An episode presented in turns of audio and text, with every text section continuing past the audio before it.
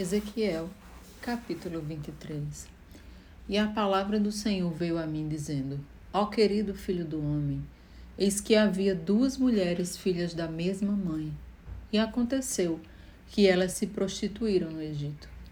Desde muitos jovens se envolveram com todo tipo de perversão. Naquelas terras, viram seus corpos serem tocados lasciviamente, seus seios foram afagados e desvirginados a mais velha chamava-se Arrolá.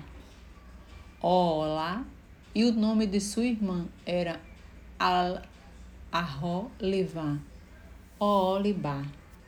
Elas me pertenciam e geraram filhas e filhos meus. Quanto ao significado de seus nomes, Olá, tabernáculo de Delá, é Samaria, e Eliobá, meu tabernáculo, é Jerusalém. Olá, se entregou à prostituição enquanto era minha. Ela se encheu de cobiça e lascívia por seus vizinhos e amantes da Síria.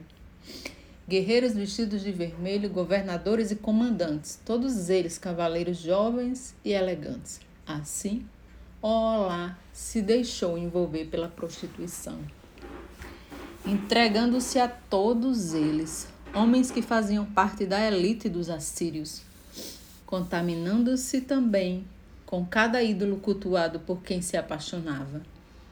Ela decidiu não abandonar sua vida promíscua e libertina iniciada no Egito. Desde a primeira juventude conheceu muitos homens e deitou-se com eles todos que a seduziram. Estes acariciaram seus seios virgens e envolveram em suas práticas idólatras corruptas e devassas. Por este motivo, eu a entregarei nas mãos de seus próprios amantes, os assírios, com os quais ela desejou ter prazer com tanto ardor e paixão. Então, eles lhe arrancarão as roupas, deixando-a nua, sequestrarão seus filhos e suas filhas e no fim a matarão ao fio da espada. O que lhe restou foi apenas uma má fama entre todas as mulheres da terra e um castigo severo lhe foi imposto. Ora, sua irmã Olibá viu tudo isso, mas mesmo assim também se deixou seduzir em sua paixão lasciva e cobiçosa, entregando-se desenfreadamente à prostituição foi ainda mais pervertida que sua irmã, do mesmo modo que sua irmã. Também desejou ardentemente os afagos dos assírios, dos governadores e, magistrados, seus vizinhos e guerreiros vestidos de uniformes militares que a impressionavam, todos eles jovens e elegantes cavalheiros. Eis que observei que Olibá também se contaminou. Ambas seguiram o mesmo e danoso caminho. Contudo, Olibá afundou ainda mais em sua vida ímpia e libertina. Afundou. Contemplou figuras de homens desenhados nas paredes, figuras de caldeus em vermelho forte, usando centuriões e esvoaçantes tubantes na cabeça. Todos lhe pareciam príncipes, semelhante aos oficiais responsáveis pelos carros de guerra da Babilônia homens babilônios nascidos na caldeia. Assim, ela pôs seus olhos neles, desejou-os loucamente e lhes enviou mensageiros até a caldeia. Então, os babilônios vieram procurá-la e se divertiram com ela no leito dos amores, e a contaminaram com a cobiça, a lascívia e a prostituição. Entretanto, depois de haver sido contaminada por eles, Olibá tentou afastar-se deles, frustrada e desolada. Todavia, ela prosseguiu com insensatez em sua vida promíscua e expôs toda a sua nudez e malignidade publicamente. Então, enjoado e triste, decidi me afastar dela do mesmo modo como eu tinha me afastado de sua irmã. Apesar de tudo, ela ia multiplicando sua lascívia e libertinagem cada vez mais. À medida que se lembrava dos dias da sua juventude, quando iniciou sua vida de prostituição no Egito, Olibá se apaixonou loucamente por homens voluptuosos, cujos membros sexuais eram semelhantes aos de jumentos e, e cuja ejaculação era como de cavalos. Assim, desejastes reviver toda a luxúria da tua mocidade quando os egípcios apalpavam os seus seios e acariciavam todo o seu corpo para desvirginá-la. Portanto, assim dizia Vé, o soberano Senhor: Eis que excitarei teus amantes contra ti mesmo, aqueles que te afastasse enauseada, eu os trarei para atacar-te de todos os lados. Os babilônios e todos os caldeus, homens de Pécode, Soa e Coa, e com eles todos os assírios, rapazes de belo porte físico, todos eles governadores e comandantes, príncipes e homens de prestígio, todos eles oficiais militares bem trajados, galantes, montantes em seus garbosos cavalos. Eles virão contra ti com armas, carros e carroças militares e com uma multidão de guerreiros por todos os lados tomarão posição contra ti, e estarão munidos de grandes e pequenos escudos e fortes capacetes de guerra. Então eu te entregarei a eles, a fim de que sejas castigada. E eis que eles executarão teu juízo de acordo com o costume deles. Dirigirei contra ti toda a ira do meu zelo, e, enfurecidos, eles saberão como tratar-se Eis que cortarão fora o teu nariz e as tuas orelhas. E as pessoas que forem deitadas para trás serão exterminadas ao fio da espada. Em seguida, levarão cativos os teus filhos e as tuas filhas. E quem restar será aniquilado pelo fogo monstruoso. Também arrancarão as tuas vestes e tomarão tuas lindas joias Desta maneira, haverei de colocar um basta em tua lascívia e toda a prostituição que começaste a praticar desde o Egito. Então deixarás de olhar com cobiça volúpia para toda essa gente, e seus ídolos nem te lembrarás mais do Egito.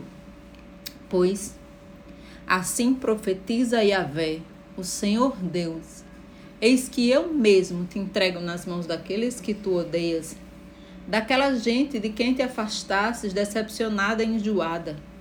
Eles te tratarão com ódio e maldade e sequestrarão tudo aquilo pelo qual trabalhaste a vida inteira. Em seguida, te abandonarão sem suas vestes, ferida e completamente nua.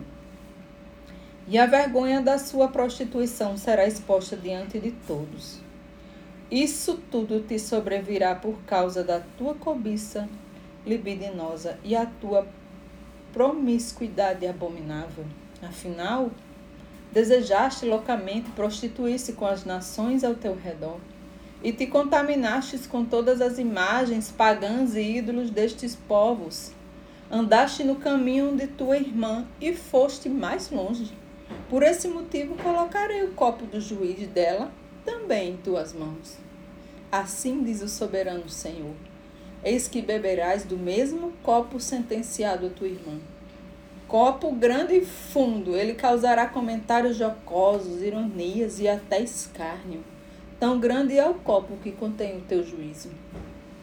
Ao tomar dele, ficarás dominada pela embriaguez e por uma tristeza sem precedentes, por conta do conteúdo desse copo de desgraça e consternação o mesmo copo de tua irmã Samaria. Tu o beberás, o soverás até a última gota.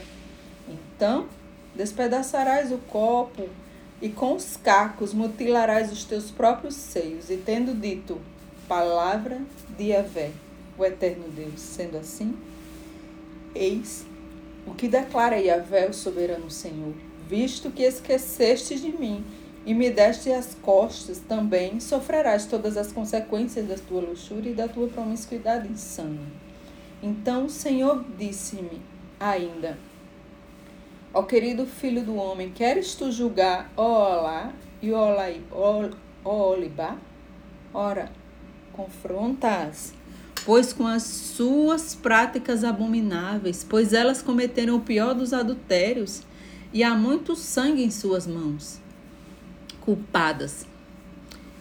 Portanto, porquanto prostituíram-se com suas imagens pagãs, a ponto de sacrificar os próprios filhos que geraram para o, para o meu prazer e tais ídolos inúteis.